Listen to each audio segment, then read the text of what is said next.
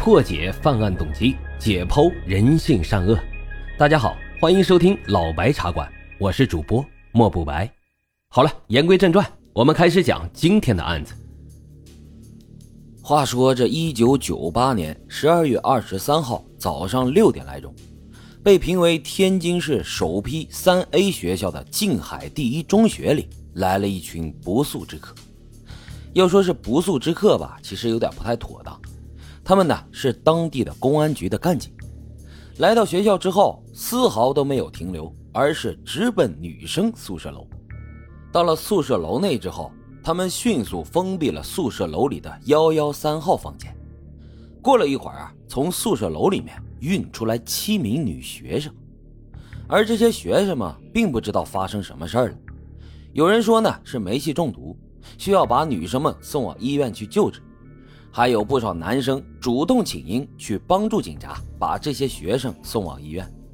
只不过啊，有一个自称是在当晚接触过那些女生的男生，描述了那些女生的尸体时说，都是硬邦邦的。这很显然，活人的身体正常是不会出现这种硬邦邦的状态，而这些女孩的身体会变得硬邦邦的，是因为出现了名为尸僵的现象。这一般说来。这种现象发生在死后四到六个小时之内，在十二到二十四个小时发展到顶峰。根据这个现象，咱们就可以推测出，这七个女孩在十二月二十二号晚上的时候就已经遇害了。可是这静海一中所处的位置远离市区，学校里面几千名学生都生活在相对封闭的校园环境里，吃住都在学校，一个月才回家一次。而学校的女生宿舍呢，更是实行封闭式管理，从周一到周五都不会有人进入。那么这七名花季少女是怎么遇害的？这也成为了警方调查的重点。同时，还有一条重要的线索摆在警方面前，那就是这个房间里本来应该有八名女生居住的，剩下的这个女孩去了哪儿呢？而随着调查的展开。这一起扑朔迷离案件的细节也逐渐向警方展开。这时候，参与办案的所有人都不知道七仙女案将成为这个案子的代名词。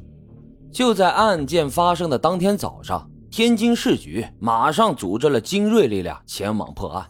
甚至市局领导也前往了当地参与了侦破工作。当时，静海县还没有成为静海区，周围都是成片的农田。一派田园牧歌的景象，可是驱车四十多公里赶到现场的刑警们却无心观看周围的风景，他们需要的是尽快了解到案件的真相。天津市局的刑警们进入到幺幺三号房间内之后，迅速通过弥漫着的刺鼻气味意识到可能是农药的味道。再看死在房间里的七名女孩，死状各有不同。让整个宿舍的房间里都有一种恐怖电影中诡异仪式现场的感觉，这导致后来啊，也有人认为，案件呢之所以称之为七仙女啊，是因为七个女孩死状各异，如同这壁画中的七仙女。不过在警察的眼中，这些啊都是可以发掘的线索。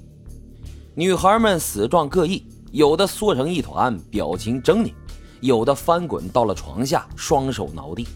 还有的呢，靠在床边，紧紧抓着被子，瞪着双眼，似乎在看什么东西。还有一个女孩抱着一个毛绒玩具，指甲紧紧地陷进去，到死啊都没有松开。警察们还是找出了共性，那就是这在场的所有女孩都有瞳孔急剧缩小的现象。最终，那些女孩的眼睛都缩到了针尖大小。留下了雪白的眼球，因此警方推测这些女孩全部都是死于急性的药物中毒，毒发到死亡的过程应该很快，而且从死状上来推断，应该是会造成呼吸困难的药物，让这些女孩迅速死亡，甚至都没来得及呼救。如果其中有一个女孩能够及时呼救，或许这七个姑娘还有机会。那到底是什么样的剧毒能让他们如此快的毙命，甚至让其他人发现的机会都没有呢？警察们迅速收集了女孩们的呕吐物，以及在桌子上还没有吃完的各种水果、削水果的小刀、饮水杯等物品，紧急送往了实验室进行化验，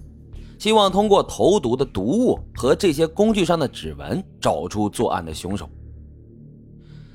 就在警方勘察现场的同时，对凶案发生在当晚的走访也在有条不紊地展开。在警方询问的过程当中，幺幺三号对面的幺幺二号房间的女生和宿管提供了非常重要的信息，那就是在十二月二十二号的晚上十一点五十分左右，幺幺二号房间里有两个女生在睡梦当中被刺鼻的气味给呛醒了，于是他们在开窗通风之后，找到了宿舍楼的警卫寻找气味的来源。宿舍楼的警卫是一对夫妇。